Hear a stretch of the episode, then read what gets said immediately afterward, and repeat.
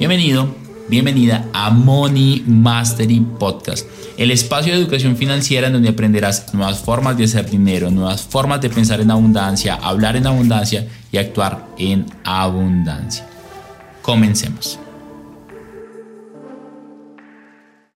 Hello, hello, hello, un nuevo episodio de Money Mastery Podcast. Hoy tengo una persona que debo admitir que no es el primer podcast que grabamos y seguramente tampoco va a ser el último porque siempre que hablamos, cada conversación es un podcast y siempre terminamos diciendo, debimos haber empezado a grabar antes. sí, es cierto.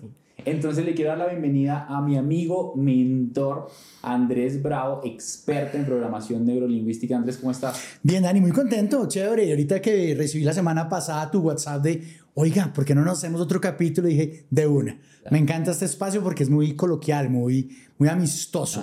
Y eso es, lo que más me gusta. Creo, creo que la razón por la cual estamos repitiendo podcast es porque sigue siendo nuestra conversación que tenemos sin estar con micrófonos, pero le ponemos un poquito más de picante, hablamos chévere y nos divertimos, que al final creo que es lo más importante para este podcast.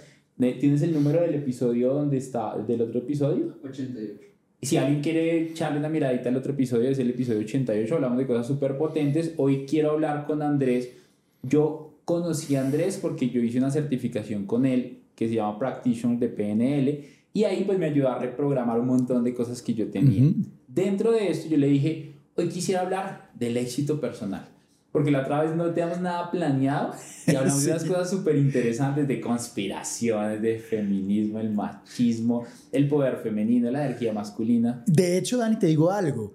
Esos temas yo creo que en el único lugar donde lo he hecho y lo he tocado ha sido acá contigo, porque ni siquiera en mi propio podcast. Wow. Nada, acá, pero fue chévere. no, y es un tema delicado. Claro, claro, porque toca, es muy, eso, toca fibras muy peligrosas, muy peligrosas, muy riesgosas en, en, dolor personal. No, y más, y más cuando nosotros tenemos el micrófono y queremos hablar de ciertas cosas, hay un punto, no sé si te ha pasado, hay un punto en donde tú sientes, debería hablar de esto de mi opinión personal o hablar de mi opinión personal en esto, cuando tenemos una audiencia que podría llegar a tomarlo de no la mejor manera, podría incluso poner en riesgo mi integridad. ¿no? Claro. Sí, sí, sí, no, y no solo eso. La forma en que están, uh, como dicen, funando a la gente en redes sociales hoy es, muy bravo. O sea, tú haces una opinión y a la mayoría no le gusta, te pueden cerrar la cuenta. De hecho, en, en, en, en pandemia, todo esto, yo ponía ciertos comentarios en mis redes y los ponía tachados o ponía letras con números porque estos algoritmos de Facebook y de redes sociales están buscando toda la información que va en contra de eso y lo borran. Sí, tal cual. y, pasa un montón. Hay algo que, que, me gusta un montón de Andrés, yo lo conozco ya que hace 4 o 5 años, Por lo menos. tal vez nos conocemos. Andrés tiene una familia espectacular, una esposa espectacular, un espectacular que tengo el gusto también de conocer personalmente. Y una de las cosas que más me gusta de su familia y de cómo vive su vida es cómo vive su vida porque él viaja la mitad del año, la pasa increíble y la mitad del año trabaja porque ama lo que hace, pero eso fue lo que definió para su vida y para su éxito. Y me encanta la definición de éxito que tú tienes. Compártenos cuál es la definición de éxito personal. Definición de éxito para mí es hacer lo que quieres, cuando quieres, con quien quieres, por el tiempo que quieres. Esa es la definición de éxito de Andrés. Y si tú te pones a pensar en lo que acabo de decir, Andrés es Repitamos la frase otra vez. Hacer lo que quieres, cuando quieres, durante el tiempo que quieres y con quien quieres. Si tú te das cuenta, al final eso es lo que todos queremos. Todos queremos pasarla de puta madre. Si quiero irme de fiesta, que estamos hablando de unas fiestas que te pegaste súper chéveres en Grecia, eh, con una experiencia súper bacana detrás. Pero también quiero sentir que estoy empujando un propósito, que estoy sirviendo algo más grande de lo que yo estoy haciendo, porque déjenme decirles algo, después de un tiempo viajando, yo creo que, no sé si te ha pasado que tú dices como, después de, a mí me pasó, ahorita estuve en Japón, en Japón, Corea, Tailandia y Vietnam, llegó un punto donde yo ya necesitaba acción, necesito acción, necesito mi empresa, necesito los equipos, necesito hacer estos podcasts que me permiten sacar muchas cosas que quiero sacar, eh, porque también quieres darles, esto es parte de tu vida, sentirte con propósito, sentirte con significado, ¿verdad? Y es bien interesante porque justamente yo creo que encontré lo que para mí es el tiempo ideal máximo en un viaje. Tres meses. Lo máximo. En un viaje. desde lo que la experiencia que he tenido y eso ha sido esa, porque ya más de tres empieza lo que tú dices, como extraño la casa, extraño la cama, la comida, extraño esto, es lo que estás diciendo, extraño mi gente, dictar los cursos. Entonces, sí pienso que más de tres meses desde mi experiencia ya empieza a ser too much. No quiere decir que después no se haga otro viaje, no, pero de una sola, tres meses me parece que, que es suficiente. Hay, hay, algo interesante con el tema de los nómadas que llevan años viajando, pero ya al final el significado de su vida es eso, o sea, su significado de vida y lo que nosotros estamos hablando de que para mí lo que ha significado mi existencia es grabar este podcast. Para serte sincero, yo estaba allá y yo decía, uff, sería buenísimo entrevistar a esta persona. Claro. Uy, sería buenísimo si yo hiciera no sé qué cosas acá, porque lo que le da significado y propósito a lo que yo hago es lo que hacemos con Money Mastery eh, Club, con Money Mastery Academy, con Money Mastery Podcast. Entonces yo creo que pasa lo mismo contigo, ¿no? De acuerdo. Mira, una de las cosas que, que definitivamente es vital para tú vivir en, en, la vida que tú quieres es eso, es tener un propósito. Yo justamente hace un rato, yo tengo a Emilio, mi hijo, en Kumon, la parte de matemáticas, le explicamos a ver si empieza español. La metodología me ha parecido chévere, pero bueno, no es una propaganda eh, para Kumon. Estaba yo ahí pensando, estaba esperándolo, y decía, bueno, ¿yo para qué hago lo que hago en la vida? Y empecé a darme cuenta que lo que hago es porque quiero que Emilio, mi hijo, tenga un ejemplo de que sí se puede vivir chévere, que sí se puede vivir y disfrutar lo que haces, que sí se puede vivir tranquilo, relajado. Eso no quiere decir que no haga las cosas. Pero un principio de vida que yo llevo aplicando, yo creo que eso me lo dio los años y las canas. ya me compré un tío Nacho anticanas. Voy a probarlo. Pues, en el próximo, en el próximo podcast veremos si funcionó o no. Sí, si está viendo el video podcast vas a entenderlo. Viene champú y acondicionador, yo no, sabía. Y tiene que comprarse los dos. Sí, sí, sí. Ah, bueno, va a probarlos. Pero bueno, ese no es el punto tampoco. Eh, yo decía, eh, me he dado cuenta que la gente vive en un constante sufrimiento, en un constante, una constante lucha, la forma de encontrar la dificultad, o sea, como que les gustara encontrar la dificultad. Yo un tiempo para acá decidí Hay resistencia para muchas cosas. Eh, claro, y es como entre más sufra, más vale, y si no sufrido y matado, no vale. Es una de las creencias que están matándonos a los seres humanos. Yo entendí como principio de vida, y creo que también lo comenté en el podcast anterior, pero lo quiero volver acá hoy, es, es posible vivir relajado. Relajado no es sin hacer nada, repito. Es posible vivir tranquilo. En términos generales, obviamente hay conflictos, hay problemas, hay cosas, pero en términos generales tú puedes vivir esto. Y yo hoy en día no me estoy comprometiendo con ningún proyecto que sacrifique mi estabilidad y mi paz. Me pueden decir, Andrés, te ofrezco, bueno, no sé, si me ofrecen 20 millones de dólares, de pronto ya lo pienso, pero, pero en términos generales no me estoy metiendo nada que eso que me quite paz.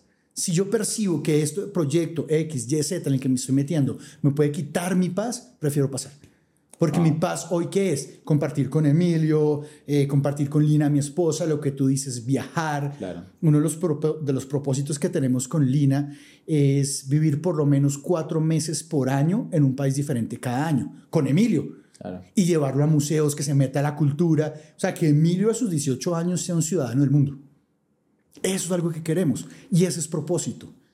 Y cuando yo tengo claro eso para acá, yo decía, oye, eso, ¿para qué estoy haciendo lo que hago? Y me di cuenta que es eso. Es quiero generarle a Emilio la conciencia de que sí se puede vivir chévere, eh, sin estar matándose y sin estar sufriendo. Porque es que lo veo, mira, la certificación, ya gente con problemas, yo les digo, en la vida es tan sencilla. Hace poquito me volvieron a decir que yo lo veía todo unicornios de colores y, les digo, sí, sí, sí, pero es que sí. puedes crear esa realidad. Se puede crear, claro. Y si tú crees que es imposible tener esa realidad, pues no va a ser real para ti, pero cuando lo crees, comienzas a construir esa realidad. Que tengo problemas, por supuesto, pero cada vez mi, mi estabilidad dándole un mejor manejo y lo que quiero es eso, que Emilio se dé cuenta, hey, sí se puede vivir así. Tú acabas de decir que la gente te dice, pero, y, y, no, y, no, y, no, y no creo que solo fuera la última persona, porque de hecho, a admitir, yo no lo pensé así, pero en un punto sí lo pensaba, pero este tipo siempre vive feliz, este tipo siempre vive en tranquilidad, en paz. Y obviamente que tienes un montón de caos, somos seres humanos y si estamos acá es porque tenemos cuentas que pagar, o sea, que yo lo veo como aprendizajes que de, de esta bendita simulación de vida. Y mientras estoy aprendiendo, igual puedo pasarla muy bien y pasarla muy feliz. Claro. Es que Dani, es lo que te iba a decir ahorita. En la vida, en cualquier situación, siempre hay dos opciones, no hay más. O me la hago fácil o me la hago difícil.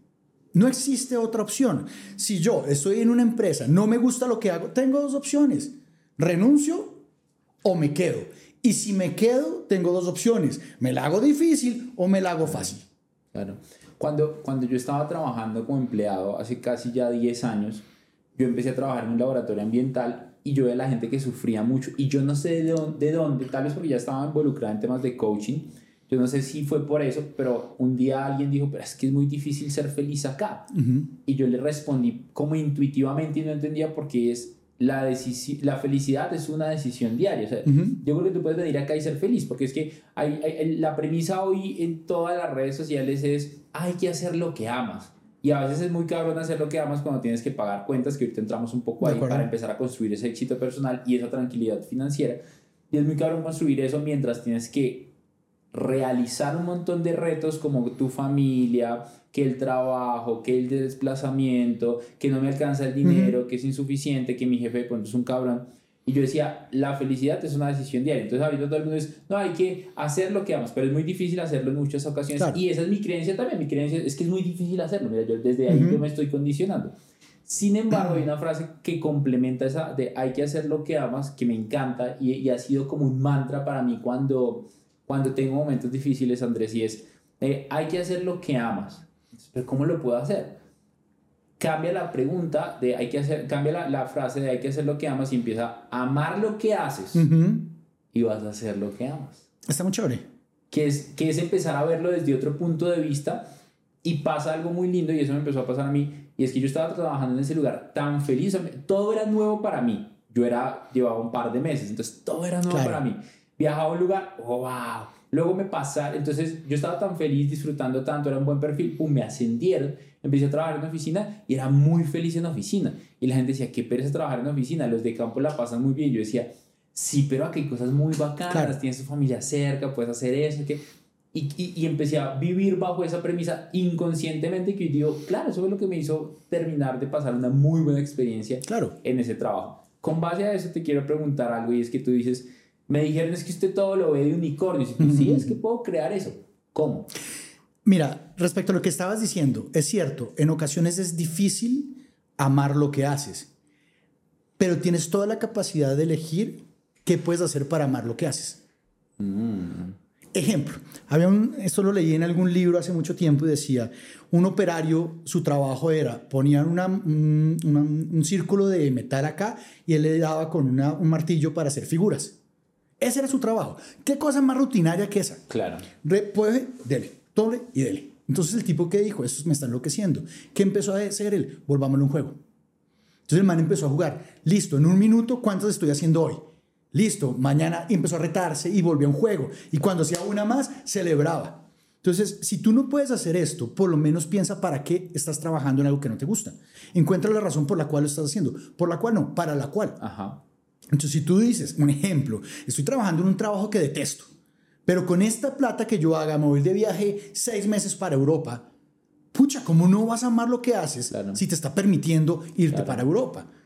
Pero la mayoría de la gente no ve esa otra cara de la moneda, se queda con el maldita sea que porquería de trabajo que tengo yo. Andrés, pero hay una pregunta ahí que, que, que me cuestiona bastante y es, el objetivo de pronto del viaje o el objetivo de esa meta final es cuando llegue esa meta final, es tan corto el tiempo que voy a poder disfrutar la meta, porque yo creo que, que o sea, nos pasa, estreno carro y estoy así feliz un tiempo y luego ya es normal. Me voy de viaje, ahorita estaba de viaje, empezando el viaje, yo qué increíble, los últimos días yo decía, ya quiero mi familia, quiero el equipo de trabajo, entonces ya tendríamos a normalizar las cosas que nos pasan.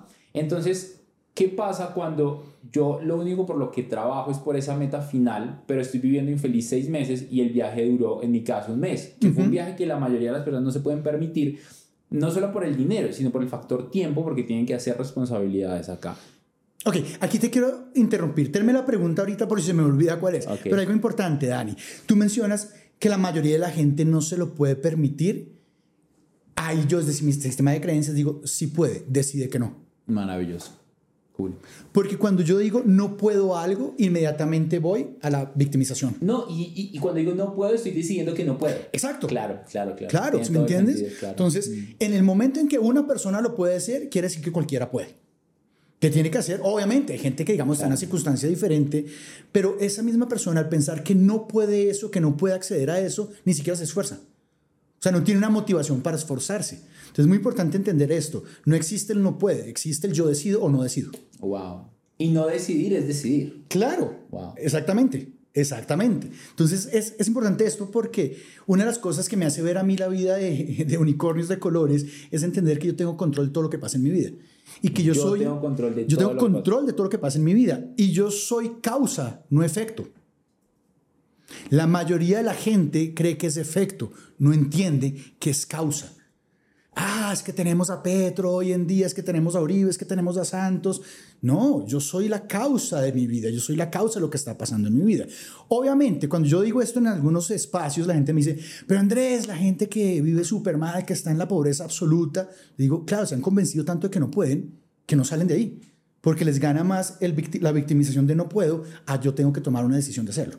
Claro. Entonces, eso era como el paréntesis que te quería hacer. No, está perfecto. Y ahora sí, la pregunta, ¿cuál fue? hay, hay, con todo lo que hemos hablado, y así son nuestras conversaciones, sí, sí, sí, o sea, por eso. Super, eso ya está perfecto. Eh, para seguirnos, pues de, lo bueno del podcast es que lo pueden volver Claro, porque claro. vamos muy rápido, nuestras cabezas están volando. Hay dos primero te dice, te dice la pregunta es cómo puedo vivir una vida basada en, bajo Ok. una realidad de, de unicornios, pero antes de esa me surgía otra pregunta y es ¿qué tiene que pasar para que mi vida sea como unicornios? O, o qué tengo yo que ver para que mi vida empiece a ser así? Y luego, ¿cómo llego allá? Que son como dos preguntas, pero, pero son parte de entonces no Ok. sé qué va. eh, Justo hoy tenemos una conversación con el equipo porque estábamos definiendo unas metas de cómo lograr ciertos resultados. Y Will decía, eh, em, estas son las estrategias. Y yo le decía, sí, pero ¿para lograr qué? Y decía, para crecer. Y yo, pero ¿para crecer a dónde? Claro. Entonces pongamos un qué. Entonces la- nos pusimos una meta. Esta es la meta. Listo. Ahora, ¿cuál es la estrategia para esa meta? O sea, está el qué, ahora el cómo. Sí, exacto. Entonces primero, primero defino, voy para Madrid. Ah, ¿cómo voy para Madrid ahora? Porque yo le digo a Will, lista maleta. ¿Qué es lo primero que Will me dice?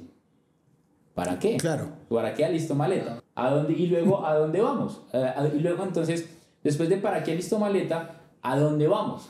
¿Cuál es el objetivo del viaje? ¿Va a tierra caliente? ¿Va a tierra fría? ¿Es templada? ¿No es templada? Entonces, con base a eso, puedo definir realmente cuál es la estrategia. Entonces, dentro de, de- dentro de cómo empezar a ver la vida eh, como unicornio, ¿qué debería plantearme yo? Mira, aquí hay algo que también quiero echar un poquito para atrás. Yo sé que esto nos pasa a nosotros dos siempre, Está perfecto. pero es que va, va cayendo, 88. va cayendo la información, 88. sí. va cayendo la información, puf, va goteando. De hecho, de hecho, un paréntesis interesante, es que antes tiene un podcast también brutal, si usted quiere ir a verlo, recuérdanos el nombre, Viviendo en la abundancia, salud, dinero y relaciones. está en Spotify, Spotify, podcast, iTunes, iBox. Entonces tú me decías, una persona que tiene un viaje de un mes, pero los seis meses previos son una porquería. Ajá. ¿Sí? ¿Cómo tú puedes volver un viaje de siete meses? Seis previos y uno de viaje. Qué interesante planteamiento. Muy sencillo. Claro, cambies el objetivo. Todos los días te sientas 10 minutos y visualizas todas las cosas chimbas que van a pasar en tu viaje. Empiezas a ver todo lo increíble, empiezas a ver todo. Entonces ya estás en el viaje. Todos los días, seis meses estás en el viaje. Y ya cuando estás en el terreno real, pues es el mes cierto. Pero ¿qué es lo que hace la gente? Me dice, uy, se fija en la meta, se fija en la meta, se fija en la No construye un camino, sino construye solamente la meta. Si tú te pones seis meses todos los días a visualizar 10 minutos en la mañana, 10 en la noche, todas las cosas increíbles que van a pasar en tu viaje, todo lo que vas a conocer, pero cierras los ojos como si lo estuvieras viviendo, Claro. pues viajaste siete meses. No viajaste uno. Mucha gente dice que eso es un pajazo mental. ¿Qué dices tú al respecto? Para el que lo piensa, sí, Al final tú estás decidiendo qué crees y qué no crees. claro.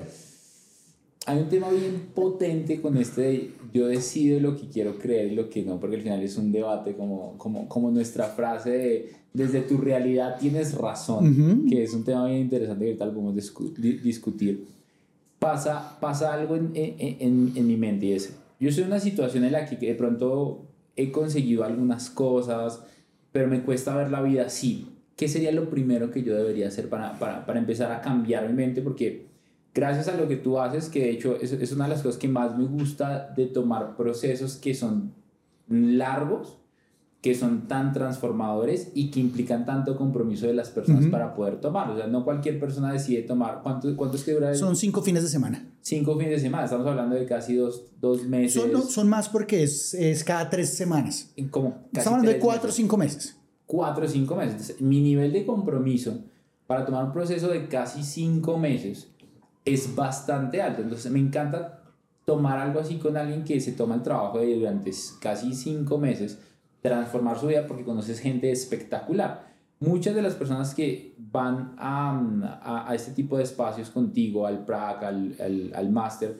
es que tienen vidas extraordinarias, pero, pero sienten que algo les falta. Muchos están empezando a construir, muchos todavía no se han dado cuenta de la maravillosa vida que ya tienen y dicen, me falta algo. Entonces, ¿cómo, cómo, ¿cómo empiezo yo eh, a construir mi vida de unicornio, que podríamos llamar así el, el, el podcast. Es interesante, ¿cómo construir tu vida de unicornios?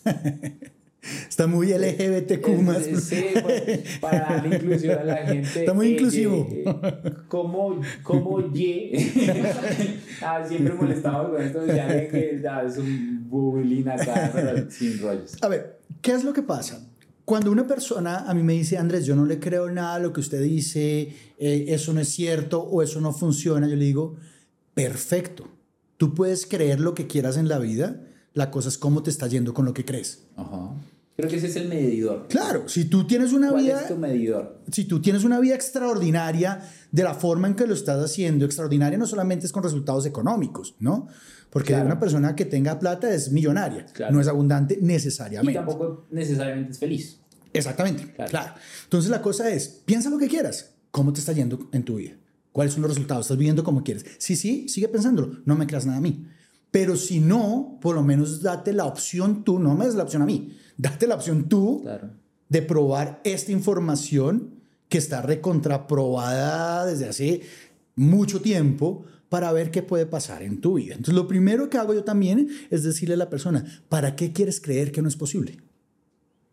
Porque hay una creencia limitante Claro. detrás. Lo que pasa es que la persona no se da cuenta. sí. Entonces, ¿para qué quieres creer que tienes que matarte? ¿Para qué quieres creer que todo es difícil? ¿Para qué quieres creer esto? Es, es duro, ¿no? O sea, Claro. de hecho, tú lo dices y yo empiezo a pensar todas las cosas que yo me cuestiono. Y es que esto está muy difícil. Por ejemplo, ahorita estoy muy juicioso con el tema de la alimentación, el gimnasio y estoy muy en el trabajo de, de transformar mi cuerpo. Yo te conté que perdí como 11 Sí, kilos, sí. ¿no? Entonces estoy mucho en ese proceso y, y esta semana que volví de viaje, debo admitir que durante el viaje fue muy difícil hacer ejercicio porque estábamos moviendo Claro. demasiado. Sin embargo, todos los días me puse mi, mi, mi reloj y estábamos caminando al día, Andrés, alrededor de 10 a 14 kilómetros. Entonces yo dije, bueno, o sea, no hice Compensa de ejercicio, alguna sí, manera. estaba- digamos que nos estábamos moviendo. Ahora, no comí nada bien, pero durante casi todo el año estuve eh, buscando comer muy bien para poder disfrutar de esta manera y probar cosas que jamás en la vida había Ujú. probado. Estoy volviendo al gimnasio y fue muy chistoso porque empecé el- la rutina el primer día que volví al gimnasio y me encontró el entrenador después de que ya estaba, me faltaban tres ejercicios para acabar, hice 15 y le dije que estaba volviendo y le dije, ¿cómo debería volver? ¿Qué me recomiendas? Lo primero que deberías hacer es, ¿hace cuánto no haces ejercicio? Casi dos meses. Lo primero que deberías hacer es no excederte en los Claro. ejercicios. Y ya me dolían los músculos. Y yo, ok, ok. Y yo sintiendo así súper macho, ya, yo puedo todo. Con las pesitas esas Sí, chiquitas. claro. No, no, ya, ya. Son las siguientes. No, no es las siguientes. Entonces, en ese momento yo como que me dolían los brazos y yo, ah, ok, ok, ok. Porque casi que volví al mismo peso que estaba eh, pes- eh, alzando en ese momento. Y el tipito me dice esto y yo como, dentro pensaba, llegaste poquito tarde, ¿no? Y ya empezaba a los brazos. Claro. Eso fue hace una semana. A hoy me duele el pecho, los bíceps, eh, aquí la, el- la, las articulaciones, o sea, los tendones. Y yo, entonces, volviendo al punto, es que es muy difícil, pero esa es mi creencia. Entonces, tú lo estás diciendo y yo digo, wow. O sea, es que está muy cabrón querer ser otra persona. Está, está, está muy, muy cabrón querer pensar de otra manera. Está muy cabrón. Está muy cabrón que mi ego, que mi yo del pasado Ujú. dice, es que este es quien tú eres y quien tú eres se queja. Quien tú eres dice, es difícil lograr construir ese cuerpo, es difícil lograr construir esos millones de dólares si quieres. Entonces estoy tan arraigado a eso que lo, tú lo dices y yo digo, uff, es difícil. Y al mismo tiempo mientras lo digo y te escucho, digo, ¿por qué me sigo repitiendo eso que no me Claro. ayuda en nada? Y ojo que- Y, lo, y, lo- y soy consciente. Pero ojo que más que importante que preguntarte por qué, ¿para qué? ¿Cómo para qué? Más importante que preguntarte por qué es preguntarte para qué. El por qué te va a dar una justificación. Ah, no, Sí. porque siempre fue así o porque en mi casa, ta, ta, ta. Sí, El para qué víctima, te va a dar la razón, la motivación para la cual quieres pensar que es difícil. ¿Qué ganas tú pensando que es Ok, difícil? Ok, ok, ok, ok. ok. Es lo que llamamos en la certificación la intención positiva. Claro, claro. Entonces, ¿qué claro, pasa? claro. Todos los seres ¿Cómo me humanos... estoy justificando para pensar de esa manera? Claro. Más yo haciendo lo que hago. No, no, yo Claro. estoy chingón. Todos los seres humanos, en mayor o menor medida, tenemos las cinco heridas de la infancia, que está rechazo, otra de no sentirse validado, Ok. y no me acuerdo el nombre de las otras tres. La verdad es, ¿qué pasa? Que he encontrado yo que muchas veces la gente que se mata haciendo las cosas y que tiene que sufrirlas y lucharlas es porque de niño tuvo la herida de no validación. Entonces son papás o mamás que por la razón que sea le dicen, no, no validan al niño, no lo valoran. Entonces el niño crece sintiendo que necesita demostrar muchas cosas para ser valioso. Y por eso lo hablábamos ahorita. Hoy cómo se define quién es valioso en términos generales, porque tiene un supercargo, porque tiene un supercarro, el apartamento, ahí es. Pero esa validación es totalmente vacía. Claro. Y por eso esas personas, a pesar de que tienen todo esto, muchas veces siguen sintiendo ese vacío, porque no están recuperando en realidad la validación que necesitan. ¿Qué es lo que pasa? Hoy, por ejemplo, con Lina tuvimos una situación súper interesante. Eh, yo algo que le he descubierto a Lina es que ella tiene conflicto con la autoridad. Entonces, cada vez que ella siente como que yo, o sea, ella siente que yo le quiero imponer algo, O un externo. o un externo, ¡pum! Brinca. O sea, se pone... En modo alerta, Así. en defensiva. Claro, ¿sí? ¿Qué es lo que pasa?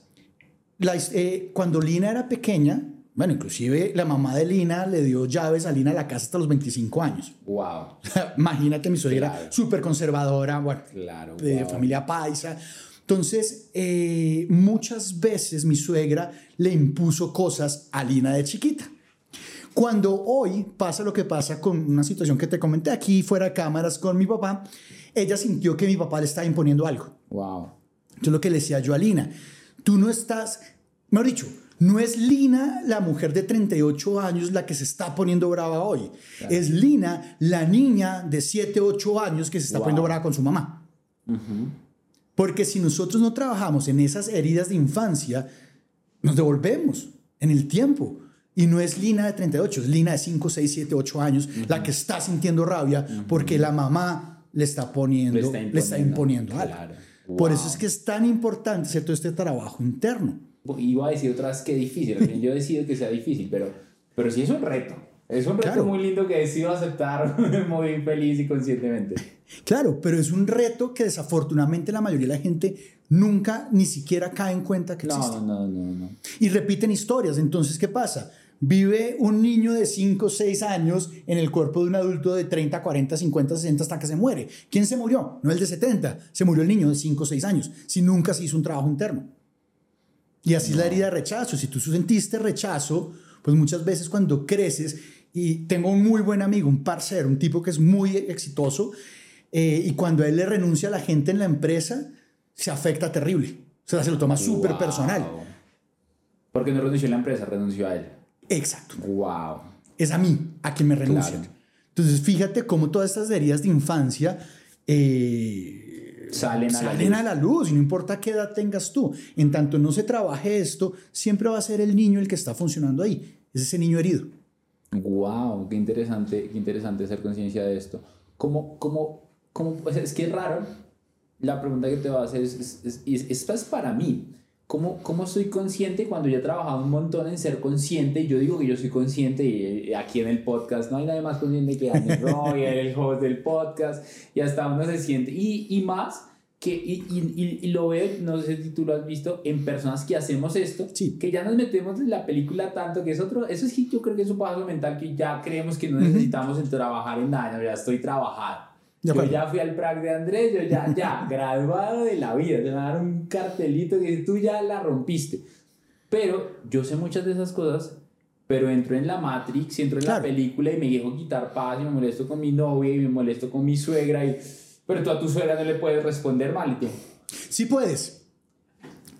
Eliges no hacerlo. Decides no por supervivencia. Nah, pues, no estaríamos Pero grabando este podcast en este momento. Eh, ¿cómo, ¿Cómo llegar a ser cada vez más consciente, a seguir reconociendo? Yo esta pregunta la estoy haciendo para alguien que ya es consciente, pero vamos desde cero. No soy consciente y luego hay alguien que es consciente y, y lo vamos como Ok, desmenuzando. eh, En realidad es sencillo, es que, una vez más, es sencillo. Hermes Tregísmestro, no me acuerdo cómo se dice ese apellido, el que escribió el libro El Kibalión. Trismegistro. Tres- esa vaina. que escribió el Kibalión. Él dice, como es adentro, es afuera.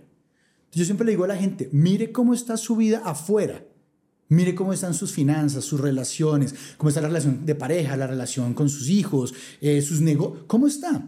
Si percibe caos, hay un trabajo interno. Claro. O sea, la primera cosa, si afuera hay caos, trabajo interno. Wow. Inmediato, o sea, eso no tiene vuelta de ojo.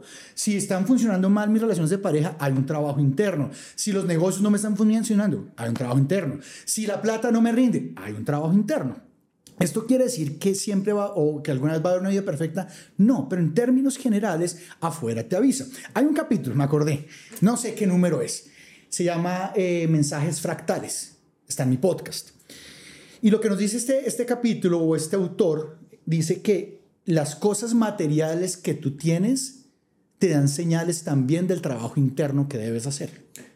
Las cosas materiales que yo tengo me dan señales de las cosas internas que tengo. Correcto. Entonces, si se funden los bombillos, normalmente, ¿qué puede pasar?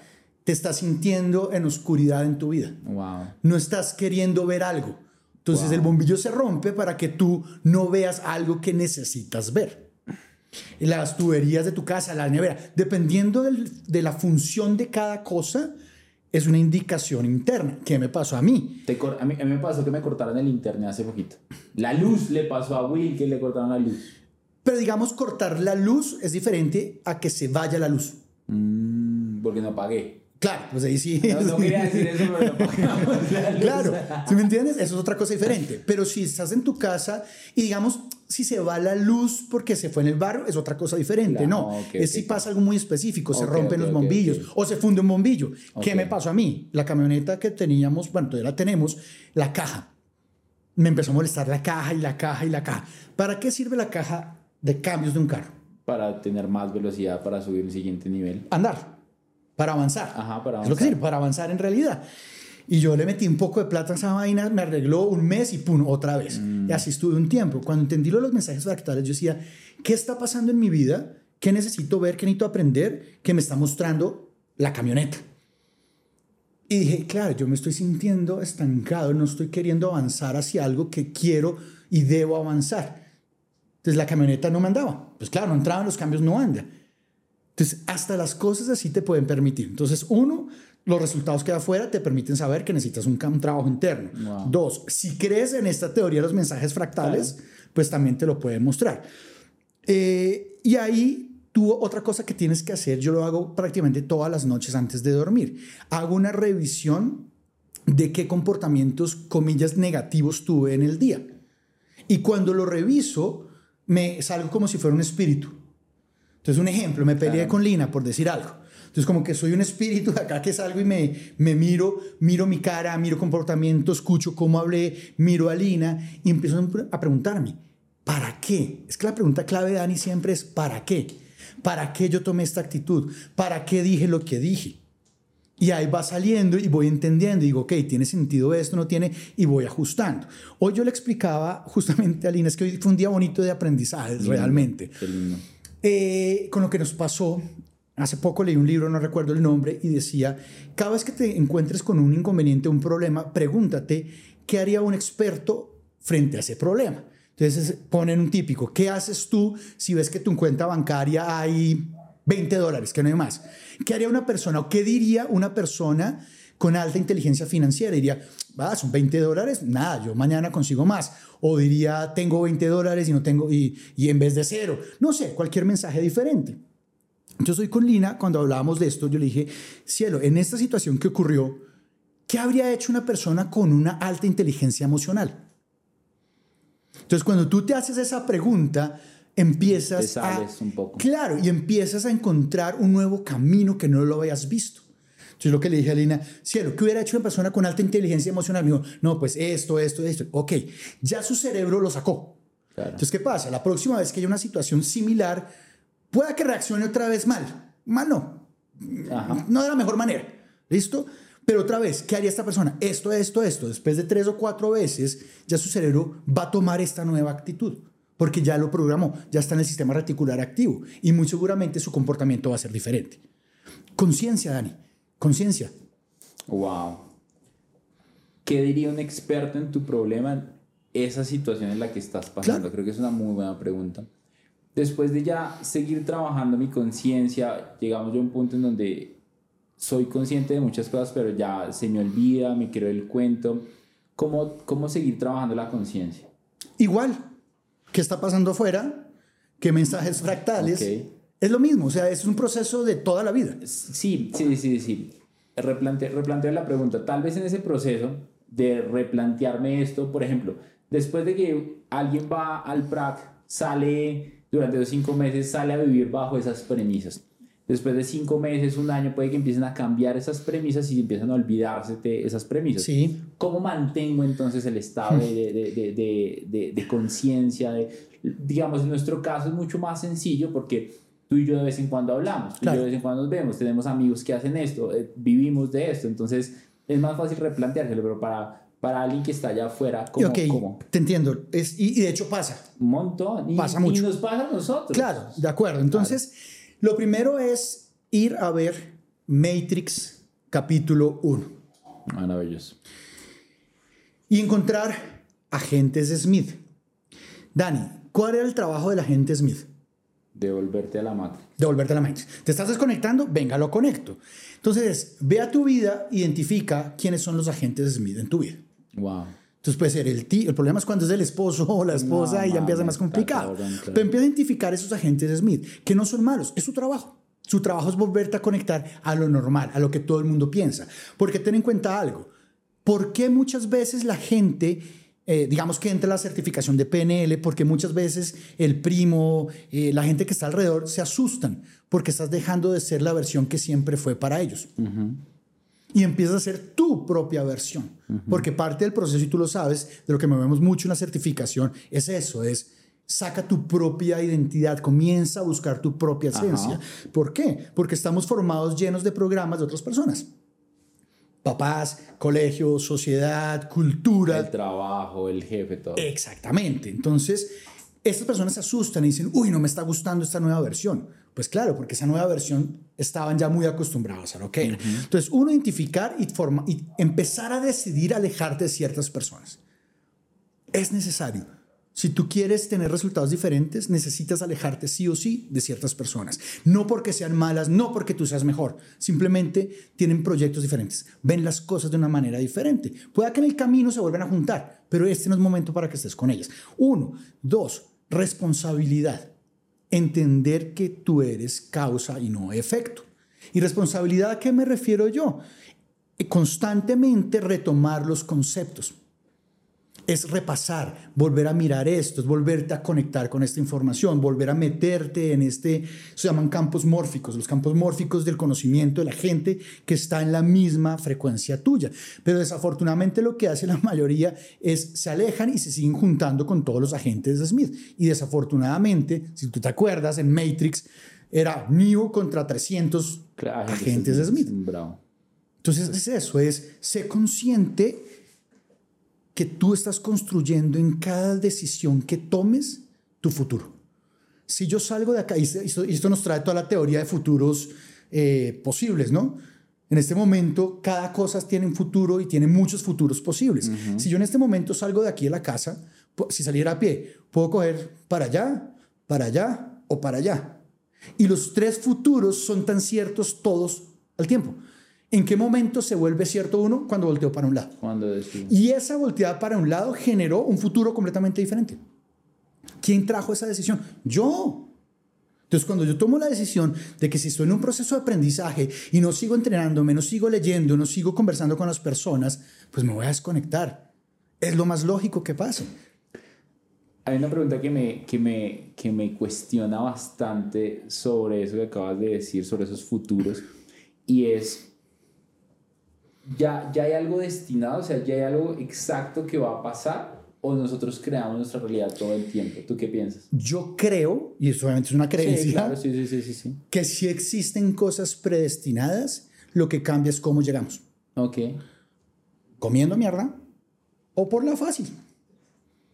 Yo puedo tener un camino acá, yo puedo irme acá a 10 cuadras, gateando, Arrastrando. arrastrándome en un solo pie, caminando o en el carro. Claro. Llego al destino. Claro. La cosa es cómo llegué. Y esto tiene mucho que... Yo cada vez me convenzo más. Dani, quiero que pienses en esto. ¿Cuántas cosas han pasado en la vida, no nuestra, sino de generaciones, para que tú, tú y yo estemos acá? Miles de miles de miles de miles. Claro. El simple hecho, no nos vayamos para tan lejos. Tu mamá y tu papá se tuvieron que conocer. Claro. Y para que ellos se conocieran, los abuelos se tuvieron que conocer. Y para que se conocieran los bisabuelos. Y para que se conocieran, tuvieron que pasar cientos y cientos de cosas. Claro. Entonces, realmente pienso que esas casualidades no son tan ciertas. Cambia la forma de llegar. Wow. El- y fue lo que me pasó con Lina, mi esposa. Claro. ¿Cómo, cómo fue eso? Eso fue una vaina muy loca.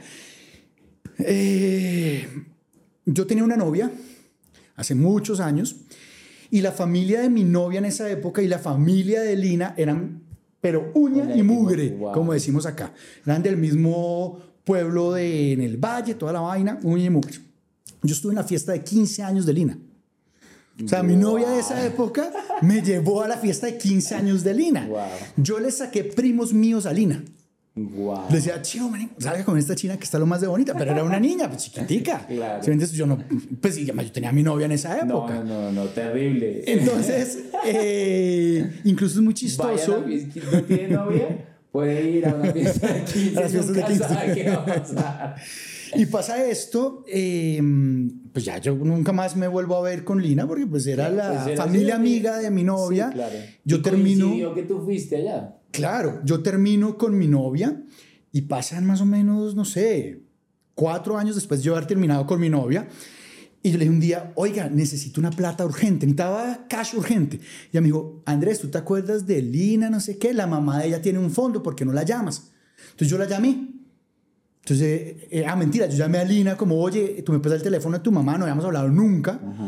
Eh, después de esa fiesta nunca más, bueno, salimos un par de veces con primos míos, como te digo, y me dice, claro, me da el teléfono de la mamá, la mamá me presta plata para hacer corta la historia, yo siempre mandaba los intereses con el mensajero, siempre.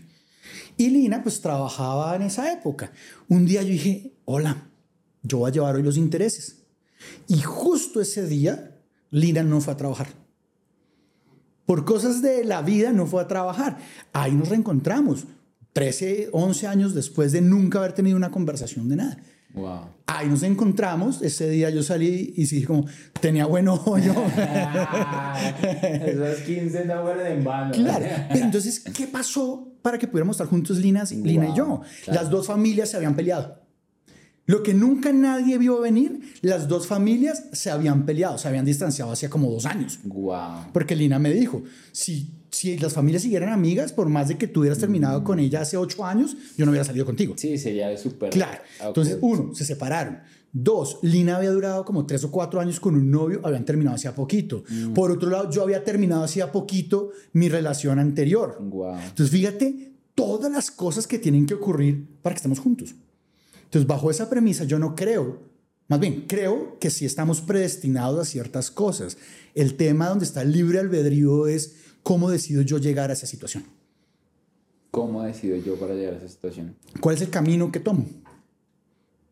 Dentro de cómo, ese cam- de dentro de cómo es ese camino que, que tomo para construir mi éxito personal, por ejemplo, si ya sea quiero abundancia, de pronto hay alguien que está súper endeudado en este momento y dice como puta, no sé cómo salir. Eso que dice Andrés suena tan chévere. No, pues aparte de que va a tener plata, va a tener novia, voy a ir a la fiesta de 15, no tengo regalo para los es que carajos. Entonces, ponga la atención.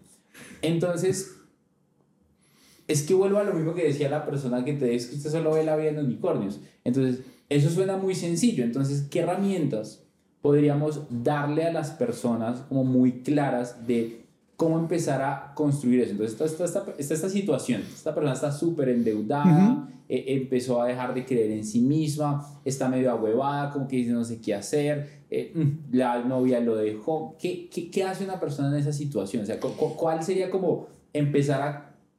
¿Cuáles serían esos pasos? Listo. Persona súper endeudada. Normalmente la gente que tiene muchas deudas, ¿en qué se enfoca? Es que tengo una deuda. La en la deuda. Si se enfoca en la deuda, ¿cómo se siente? Común. Preocupado, triste. si se siente preocupado, triste, ¿en qué energía vibra? Baja. ¿Listo? Eso por un lado. entonces, entonces ahí el paso sería buscar cambiar cómo te sientes. Claro, es que está totalmente mi capacidad. Te voy a poner un ejemplo aquí también para que te rías. Con mi expareja, justamente, ella tenía miedo de volar en avión. Yo no sé si contamos esto en el podcast. Sí. No, no, no, no, sí, pero está buenísimo contarlo. Bueno, otra vez, porque ella tenía miedo de volar en avión. Yo acababa de ir a Medellín a hacer un entrenamiento de programación neurolingüística y aprendí una técnica, aprendí una herramienta y voy a probarla. Entonces montamos el avión. Ella era de las personas que se montaba y era así, Padre nuestro que estás en el cielo. O sea, no miraba, cabeza agachada, Padre nuestro. sí, sí, sí, sí, Dije, voy a probar. Entonces ella arranca en su ritual de rezar y yo le dije como, oiga, las paisas Ah, le dije, no, no, le dije como esa, esa paisa mona que estaba con nosotros en el curso, súper chusca, ¿no? Y ya no, Padre nuestro que está en el cielo, no sé qué. Y son la embarrazas viejas. Padre nuestro que. Entonces ya, ya alzó un ojo. O sea, seguía así, pero alzó un ojo. Y dije, Padre nuestro. Yo le dije, claro, imagínate que ella eh, al final del, del término me llamó que fuera a la habitación. Padre nuestro que estás en el cielo. O sea, seguía rezando, pero ya me estaba mirando. Y le dije, no, y me abren chorcitos y una vaina ahí que nos tomáramos un trago. ¿Qué, Andrés? O sea, se le olvidó el susto, eh, se le olvidó el rezo, todo. ¿Qué, qué, Andrés? Y yo, claro, ¿y tú entraste? Y yo le dije, pues claro, bueno, va a ser grosero. ¿Cómo así, Andrés? Claro, ya cuando ya vi que se me iba a salir de las manos del de, este no va a despegar hoy. yo le dije, no, no, mentira, mentira, estoy mamando gallo, estoy molestando, simplemente quería mostrarte cómo puedes cambiar tu estado emocional así. Wow. Pero ¿qué nivel de enfoque para cambiarlo? Claro, pero Dani, es que piensan, es que es una decisión, Dani, tú, tú decides cómo te quieres sentir. Si aquí, un ejemplo, tú y yo estamos peleando, estamos bravísimos por lo que sea, y empieza un terremoto el hijo de madre, mi hermano. la mierda no vamos a seguir ahí echando madres aquí. ¿Qué pensamos salir corriendo? ¿Sí me entiendes? Incluso si yo por cualquier razón veo que no ha salido, digo, marica, Dani, me preocupo. O sea, ya cambio rabia por preocupación. Sí, claro, claro, claro. Y estoy poniendo casos extremos, pero quiero mostrarte que podemos tener toda la capacidad de hacer ese cambio aquí fácilmente. Entonces, la persona está endeudada. ¿Por qué en vez de pensar, maldita sea las deudas que tengo, no piensa, hey, soy un manifestador de dinero, mire todo lo que manifesté ya. Okay. Ahora tengo que reorganizar la manifestación. Claro, claro, claro, Pero soy un manifestador. Si yo no fuera un manifestador de dinero, ni siquiera me hubieran prestado. Claro. Oiga, mire, hay gente que confía en mí, que me creyó y por eso me prestaron. Entonces, cuando tú cambias ese enfoque de, de, una vez, pues tu estado emocional comienza a cambiar. Es duro y es difícil, porque una persona que esté así también metida en... Claro, claro, claro. Es difícil. Pero ¿cuál es el problema? Que se sigue hundiendo, es como una llanta metida en el barro. Sí. Y aceleras y aceleras y se queda ahí. Y más te hundes. Claro. Cuando tú empiezas a cambiar el enfoque, hey, yo puedo manifestar, ahora necesito manifestarlo de otra manera. ¿Si me entiendes? Es eso. Es preguntarse, ¿qué haría acá una persona con inteligencia financiera? ¿Qué haría acá una persona súper agradecida con la vida? Porque el mensaje es, maldita sea, tengo deuda. Pero ¿qué pasa si, oiga, gracias Dios, universo, la energía, porque usted me envió este dinero que en algún momento me sirvió para algo? Eso quiere decir que yo puedo manifestar nuevamente otro, de otra manera. ¿Qué pasó con mi papá?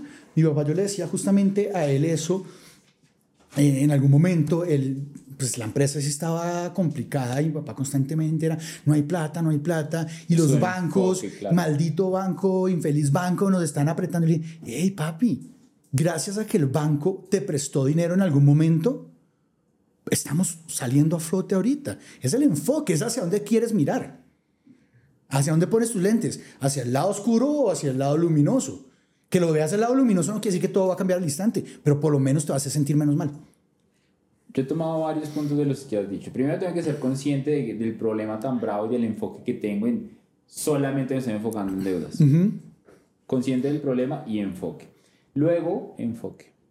Esto sería brutal para un reel. Luego, dos, es buscar un cambio de estado emocional. Como solo me enfoques deudas, pues me siento como un culo, entonces no quiero hacer nada. ¿Quién quiere hacer algo? No, los bancos, o si alguien me pidió prestado, si alguien me prestó plata, pues ¿cómo hacer? Solo una sugerencia, no buscar, encontrar. En vez de buscar cambiar, ok. Claro, yo no quiero buscar cambiar mi estado emocional, sino quiero encontrar la forma de cambiarlo. Acuérdate que si mi, mi propósito es buscar algo, no quiere decir que lo encuentre. Mm, es, mi propósito es buscar. Es buscar. Claro. No quiere decir que encuentre. Es programación. Claro, sí, sí, sí, claro. sí, sí. Entonces mi propósito no es buscar la felicidad, es encontrar la felicidad. I like it.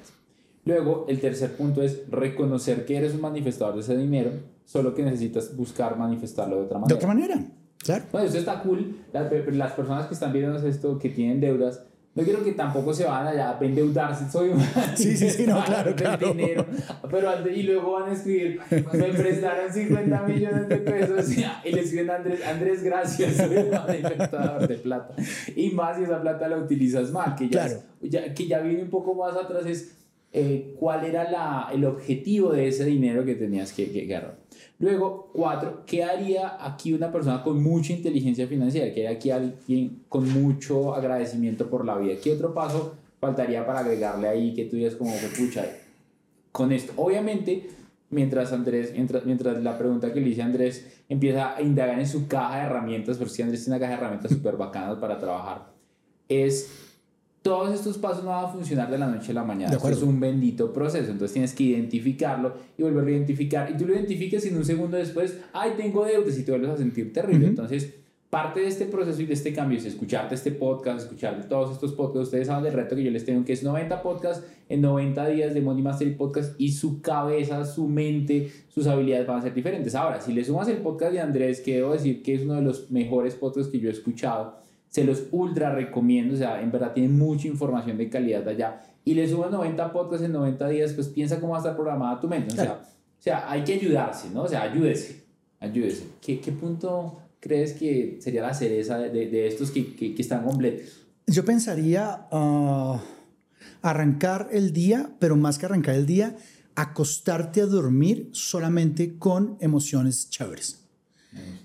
Es decir, antes de acostarte, si tú te quedas las deudas y mi esposa me puso cachos o lo que sea, tu mente queda dando vueltas ahí, queda dando vueltas y queda pensando en el inconsciente, queda trabajando todo esto. No, acuéstate pensando en algo bonito que te haya pasado, algo bonito que quieras. O simplemente es acostarte con un estado emocional agradable. Nunca, nunca, nunca te vas a acostar con, pensando en problemas o en situaciones que te bajen la frecuencia vibratoria. Nunca. Porque eso se queda así. Y al día siguiente arrancas con esa carga emocional.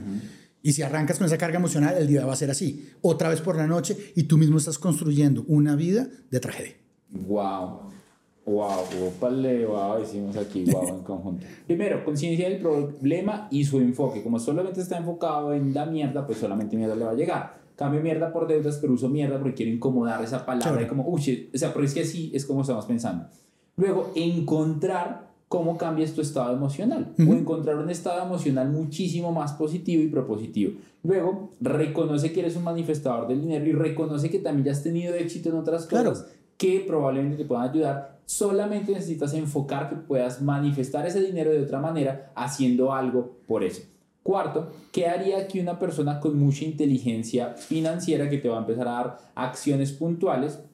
Luego, cinco, acuéstate a dormir solamente con emociones positivas. Y tú dijiste antes, empieza el día con un cambio emocional. Bueno, yo, yo- yo le puse cambio emocional, pero es, si me te levantas de pronto estresado, busca empezar el día con toda, que era la que estabas diciendo, pero dijiste mejor acostarte primero. Entonces yo puse las seis porque me parecen las Ahora, dos vitales. Hay otra cosa. Hay un libro que se llama Mañanas Poderosas. Creo que se llama Mañanas Poderosas o Mañanas Milagrosas, algo así. Y es un ritual muy sencillo. Te levantas. Espérate a ver si me acuerdo el orden que es. Uno, te lavas los dientes. Lo primero que haces es lavarte los dientes como para que el choque del agua te despierte. Dos, eh, escribes diario cinco minutos. Pueden ser cosas por las que estás agradecido. O sea, cosas positivas, ¿no? O sea, cosas positivas. Luego... Ah, porque la vida no así conmigo. Entonces eso, anota cinco minutos, solo cosas positivas o cosas por las que estás agradecido. Luego afirmaciones de poder, cinco minutos de afirmaciones de poder. Luego cinco minutos de lectura, lectura no cosmopolita, no, no lectura que te, que te llene. Eh, cinco minutos de ejercicio ah, y cinco minutos de silencio. En esos cinco minutos de silencio también puedes hacer eso. Gracias vida por esto, gracias, gracias, gracias, gracias, lo que sea.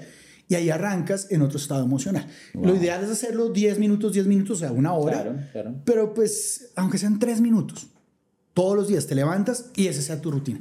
Me encanta, me encanta. Ahora, para cerrar esto con una, mm, literalmente, la malteada para la cereza que, que leímos acá es, ¿cómo lo empiezo a aterrizar en acciones? Porque muchas de las cosas que piensa la mayoría de personas cuando les hablamos de eso es, sea más consciente del problema y enfóquese en la solución. Encuentre un estado emocional que le aporte, reconozca que ya has manifestado para que se sienta empoderado. ¿Qué haría una persona con inteligencia emocional? ¿Cómo atraería dinero? Se acuesta a dormir con emociones chéveres, empieza el día con un cambio emocional, mañana es milagrosa, así, y te lava los dientes, escribes gratitud, afirmaciones, lectura, ejercicio, silencio. ¿Cómo, cómo para las personas que son ultra racionales, que tú tienes, tienes un montón de clientes Sí, así sí, que sí. es- no lo entiendo. No, no sé cómo eso me va a ayudar a salir de deudas. Ok. ¿Cómo, cómo llevarlo a una lista de acciones o cómo llevarlo a puntualmente qué debería hacer? Porque muchos que están viendo esto, es- eso no va a funcionar. Y yo sé que no lo van a hacer, pero tú dijiste algo que me encanta, es prueben. Sin embargo, ya lo empezaron a probar, pero empieza a haber dudas, ¿no? Que esto pasa un montón. Empieza a probar esto, empieza a dudar. Mm, porque quieren ver, empiezan a probar esto mañana. Andrés habla mierda, no está Claro. funcionando. O sea, llevo, sea, llevo cinco minutos viviendo como dice Andrés y no hay cambio. No voy a escribirle a Andrés, ¿qué, qué pasó? Vende humo. Literalmente. A ver, hay hay varias cosas, Dani, y esto nos puede dar como para otra hora. Pero para hacerlo corto y concreto. eh, la gente cuando entra a una carrera universitaria, nunca están pensando, quiero tener mi cartón mañana. Si se quedan 5, 6, 7 años porque después hacen maestrías. Entonces, cuando entran a una carrera universitaria, saben que hay que esperar un tiempo para obtener su cartón, para graduarse. Aquí es lo mismo, es hacer conciencia que esto no es un proceso mágico, no es un botón mágico. Yo llevo en este mundo ya 18 años. Wow. Y llevo 18 años y no, digamos, después de... Es, es el proceso de la siembra. Es, es, es la ley del proceso. Ajá. Pues todo necesita un proceso. Claro. ¿Qué pasa? Que nos han enseñado a obtener la gratificación inmediata. Creo que el internet nos ha dado Las eso un eh. TikTok, Instagram, todas esas cosas, tú gratificación inmediata. Mercado Libre, tú Correcto. pides algo y te llega en la tarde. Amazon es igual en Estados Tal Unidos. cual, tal Claro. cual. Entonces es gratificación inmediata. Entonces lo primero es que la persona entienda que esto no es magia y que cuando aparezca la duda diga, ok, ¿cómo estoy viviendo? ¿Cuánto llevo así? Pues sigamos intentando o probando esto. Eso por un lado. Dos, filtrar la gente en su vida. Esto es vital, vital, vital. Em, se me olvidó el nombre, el del autor de eh, Darren Hardy, de efecto compuesto. Él dice, filtra la gente en tres grupos. Grupo uno, gente con la que usted no va a volver a juntarse. No se va a volver a juntar por nada del mundo. Grupo 2, gente que cae en ese grupo, pero le dan barrada. Entonces la tía, la abuelita, el primo, y con eso usted decía, va a compartir 10, 15 minutos a la semana. Y el tercer grupo, gente con la que usted quiere compartir el 100 o por lo menos el 90% del tiempo. ¿Cuál es el problema? Que esto lo enseñamos en la certificación, pero la gente se queda en la mitad normalmente. O sea, saca gente, pero no mete. Mm, mm. Entonces, ahí es donde empieza a ver el problema. Listo, ya saqué un montón de gente, pero no estoy metiendo otros que me impulsen ir hacia adelante. Entonces, lo primero es hacer esa listica. Yo invito a la gente, siéntese con un cuaderno y diga, no, a mi tío Vértico, si ese man no lo quiero ver a ver en mi vida, a este amigo que es tóxico, sáquelos. Pero repito, no es del ego, no es de, ah, es que yo soy mejor. No, simplemente están viviendo mo- momentos diferentes. Entonces, uno, limpiar el ambiente, el, el- el grupo de personas con la que me estoy juntando. Dos, algo que es súper importante es cada vez que pasa algo, comillas, malo en tu vida, te sientas en la noche y escribes al menos tres cosas buenas que pueden surgir de ahí. Es empezar a entrenar tu Cada cerebro. vez que pasa algo malo, Algo malo. tres cosas buenas que que puedo. pueden surgir de ahí o aprendizajes. Como esto no es tan sencillo, yo invito a que hagan una tarea previa y es, coge cosas en tu vida que salieron comillas mal. Ahorita te digo por qué digo comillas. Ok. Y encuentra al menos tres o cuatro aprendizajes o cosas buenas que surgieron de eso que salió mal. Te pusieron cachos y eh, se separaron. A hoy, 5, 3, 10 años después, ¿qué cosas buenas? Ah, no, pues que ahora yo soy más selectivo. Que en mi caso, Mi caso, ¿qué cosas buenas surgieron de que mi ex me hubiera dicho, Chaolín, Claro. que tengo una relación divina con mi esposa, tengo un chino que amo, eh, encontré una persona con la que vivimos en propósito, salieron muchas cosas buenas. Claro. Y haces esto con varias cosas. Cuando tú haces esto, estás entrenando tu cerebro a entender que nada es malo. Que todo, así parezca malo, termina siendo bueno. Wow. Es entrenar el cerebro, pero es que obviamente tú sabes que el cerebro está hecho para protegernos, no para hacernos sentir bien. Y para hacernos millonarios, en es otro tema. Exacto. Y con todo esto que viene del sistema, pues Claro, muchísimo menos. claro, todo. Entonces, un listadito. Hoy, bobadas. eh, el del taxi no me quiso llevar a tal lado. Bueno, ¿qué cosas buenas pueden surgir de esto? No importa, es, es ir entrenando el cerebro. Y ser muy agradecido con lo que tienes. Porque si tú no eres agradecido hoy con lo que tienes, no vas a ser agradecido con lo que tengas. Claro. Porque es un, cuestión, es un tema de mentalidad, no es de cantidad. A mí en TikTok muchas personas me escribían, no, mi vida es una porquería. Y le diga- le decía, venga, si usted me está escribiendo esto, lo está haciendo porque tiene internet, porque tiene un celular que permite escribir en TikTok o un computador. Y eso lo pone por encima de la mayoría de las personas. Claro. El problema es que nos enfocamos mucho en lo que no tenemos y no vemos toda la cantidad de cosas que sí tenemos. Ahora, eso es peligroso porque puede volverse conformista la persona. Claro. Yo siempre he dicho algo es, mira a los que están, entiéndeme bien, a los que están debajo tuyo para ser agradecido, pero también mira a los que están arriba para ser aspiracional. Claro. Y es eso, y es, es, es ir entendiendo, y es muy sencillo. Es, miércoles, llevo 30 años de mi vida, 35, 40, y no tengo ciertos resultados, pues claramente, claramente, lo que estoy haciendo no sirve. Por eso yo de dispensa escribí un libro que dice, deja de ser tú. Sí, es, es, es- es- es una locura. Después de identificar esto, quisiera que nos compartieras alguna herramienta que tú compartes con todo lo que sabes de PNL, me acuerdo de metamodelo, no sé si quisieras que usáramos esa, o, o qué herramienta te gustaría que usáramos acá como para compartirle un poco a la gente, un poco lo que, lo que es la programación neurolingüística y como que se lleve a una, una pizquita de lo que es la programación Ok. neurolingüística, lo hemos estado hablando durante todo el podcast, y cómo podrían ellos usarla. Bueno, hay, hay una de las cosas que hace sufrir al 90%, no, 99.9% de la gente, y es algo que se llama la distorsión. Una distorsión es cuando pasa algo y yo me cuento una historia, le doy un significado a eso que pasó, pero el significado me lo inventé yo. O sea, no es real, o por lo menos no he comprobado que sea real. Un ejemplo, yo llego hoy acá, pues nosotros dos siempre nos saludamos, ¿qué hubo, Dani? Sí. Súper bien. Pero ¿qué pasa si yo llego hoy acá, ¿qué hubo, Daniel? Primero, Daniel, ya no Dani, Sí, Daniel. sí. ¿Qué vas a decir tú en tu cabeza? Yo, uy, están rayado. Este man está bravo conmigo, Sí, ¿qué tan rayado, tan rabón. Claro. ¿Será que hice algo mal la otra vez? Sí, sí, sí. sí, sí. Empieza a contarte un montón de historias. Claro. ¿Sí? ¿Eso qué hace? Que tú empiezas a generar también un comportamiento acorde a lo que estás pensando. Entonces dices, ah, pues si está rabón, tú también vas a estar rabón. Claro. Entonces ya no me dices Andresito, sino Andrés. Sí, sí, Y sí. digo, ve, ¿y este qué le habrá pasado? Claro. Y aquí empieza a generarse un conflicto entre los dos. Entonces, la distorsión es esa, es cada vez que ocurre algo en la vida y yo le doy un significado y lo hacemos constantemente. Si las personas que nos están viendo entienden este concepto, que es difícil de entender, Es, es porque en la certificación nos demoramos un montón, Claro. es no te cuentes una historia. Lo que es, es lo que es. Sí, A es igual a. A es igual a A. Entonces, que Andrés hoy me dijo Daniel no significa ni que está bravo ni que está nada, significa que Andrés me dijo Daniel. Ya, Punto. ya, claro. La realidad es la realidad. Claro. Eso es, es empezar a cuestionar esa invención de mi cabeza. Hoy mi esposa no me saludó de beso. ¿Será que ya le gusta a otro? No me dijo te amo y se fue. Ya no me ama. Claro. Entonces ahí se puede, se puede atacar esa historia con una pregunta. ¿Cómo el hecho de que hoy se haya ido sin decirte te amo significa que ya no te quiere? Claro. O cómo el hecho de que no te haya dado un beso cuando se fue significa que ya no te ama. La pregunta es, ¿cómo esto significa esto? Wow, qué buena pregunta. ¿Cómo esto Significa esto. Significa esto? Y es muy chévere porque cuando empiezas a cuestionarla, va a llegar un punto donde dices, qué hueva.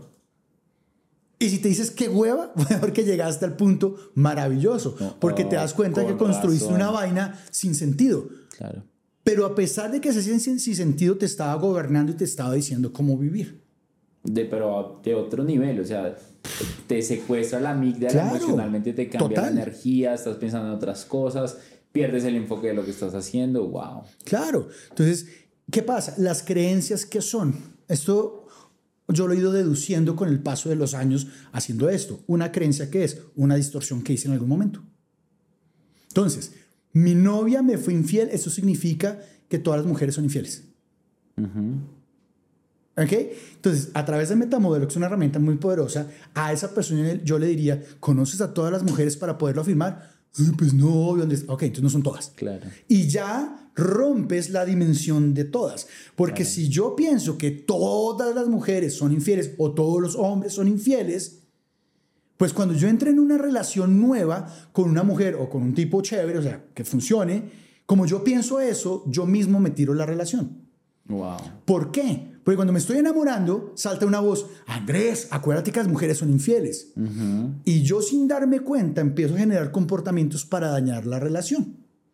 Entonces, un ejemplo, resulta que a mi novia en ese momento le encantaba que yo la llamara todos los días a las 8 de la mañana. Ya no lo hago más.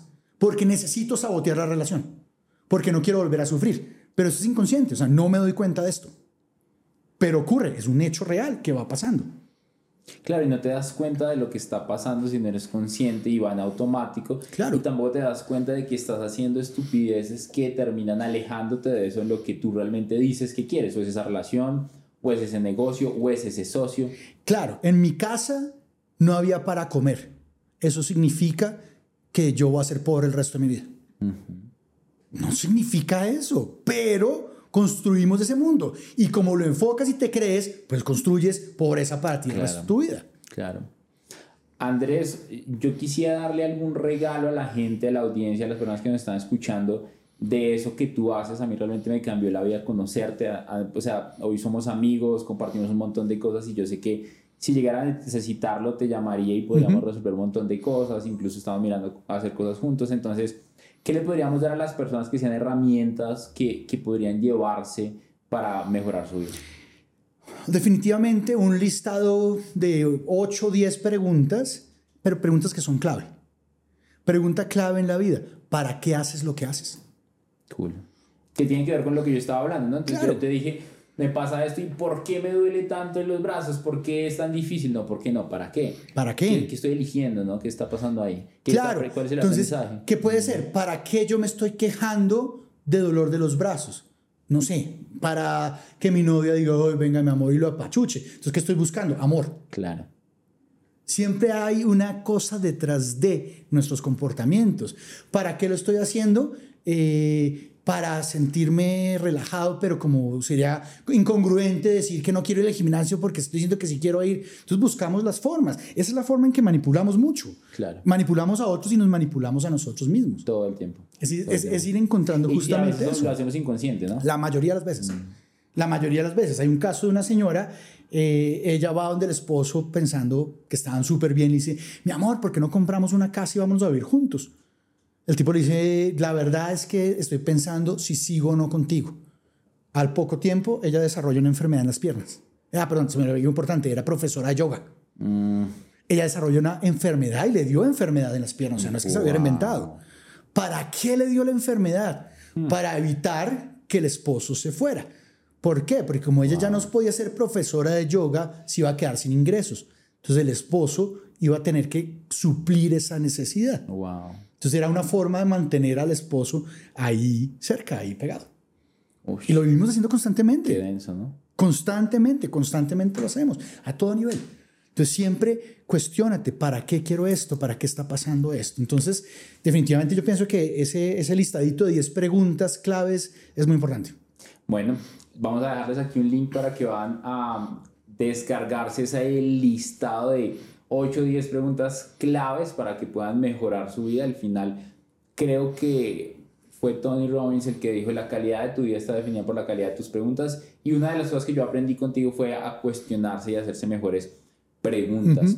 Andrés, ¿dónde te encuentras en redes sociales? Hay algo que quiero aportar, no sé si un regalo extra. Bueno, me encantan los Aquí aprovechando para tu comunidad. De hecho, nosotros ahorita en, en marzo vamos a iniciar una nueva certificación que tú ya la conociste. Entonces también, aparte del listado de preguntas, podríamos darles un valor muy especial a la gente que vaya de tu comunidad. Cool, que le haya gustado esta información y eso, pues... Si alguien de los que está viendo esto, no, si alguien no, o sea, yo creo que todo el mundo debería pasar por algo así. De hecho, Mm. yo le estaba insistiendo a mi familia, pero le está en la Matrix. No, Niveles de conciencia. literalmente, como deberían hacer esto, mira, pueden hacer esto con Andrés, de, en verdad es importante que lo hagan. Y al final yo creo que todo el mundo debería hacer un proceso de programación Sí. neurolingüística para empezar a identificar sus cosas. Yo ya pasé por allá, fue otro nivel los resultados, entonces acérquese con Andrés, ¿cómo te encuentras en redes sociales? Eh, mi- todas mis redes son Andrés Bravo PPG. O sea, Andrés Bravo, P de papá, P de papá, G de gato.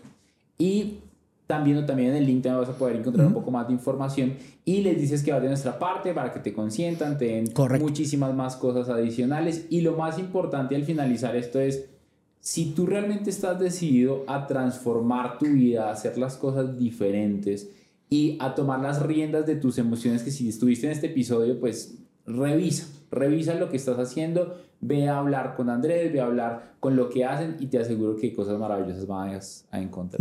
Cualquier cosa que necesiten, en mi Instagram principalmente es el que contesto. Cool. El Instagram Andrés Bravo PPG. Cool, y cool. de hecho hay algo con lo que quisiera cerrar, Dani. En estos 18 años de trabajar con personas me he dado cuenta que la mayoría quiere estar en el 1%. Pero solo la minoría hace lo suficiente para estar en el 1%. Wow. Es muy poca la gente que hace. eh, De hecho, hay un meme que dice eso. Todos se quieren morir. ¿Qué? Todos quieren ir al cielo, Pero nadie se pero quiere nadie se quiere morir. Es eso. Entonces, si las personas que están oyendo quieren de verdad pertenecer a ese 1%, esta información, el podcast, eso es lo que necesitan. Pero no es esporádico, es, tiene que ser constante. Porque estamos siendo bombardeados por el sistema. Váyanse al capítulo, ¿qué fue? 88. 88. Ahí es donde nos pusimos mucho más conspiranoicos. Sí, sí, sí. Eh, pero es una realidad. Van a terminar preocupados. Es, es- Necesito hacer algo. Es, es una realidad y sí es importante. Si tú quieres ser parte del 1%, eres causa, no efecto. Bueno, ya sabes, Andrés Bravo PPG. Correcto. En todas las redes sociales. Este fue un episodio más de Money Mastery Podcast. Soy una persona que admiro profundamente. Andrés Bravo, vayan a seguirlo en sus redes sociales, van a averiguar todo lo que hace porque les aseguro algo, es que después de conocer a Andrés, después de pasar por uno de sus procesos, su vida va a ser totalmente diferente. Y si están viendo en YouTube, suscríbanse acá abajo, denle like, activen la campanita de notificaciones. Y si están en Spotify o en Apple Podcast, ayúdanos poniendo unos 5 estrellas porque no te cuesta a ti nada, pero a nosotros nos ayuda a posicionarnos un montón y llegar a muchísimas más personas. Muchas gracias Andrés y nos vemos. Con mucho gusto, Dani. Chévere. Un abrazo enorme. Comprométete a escuchar uno o dos podcasts de estos diarios y te prometo que tu libertad financiera va a estar a la vuelta de la esquina. Si no la tienes y si ya la tienes, vas a crecer a otro nivel financiero con ayuda de este podcast. Gracias por permitirme inspirarte. Te espero en un nuevo episodio de Money Mastery Podcast.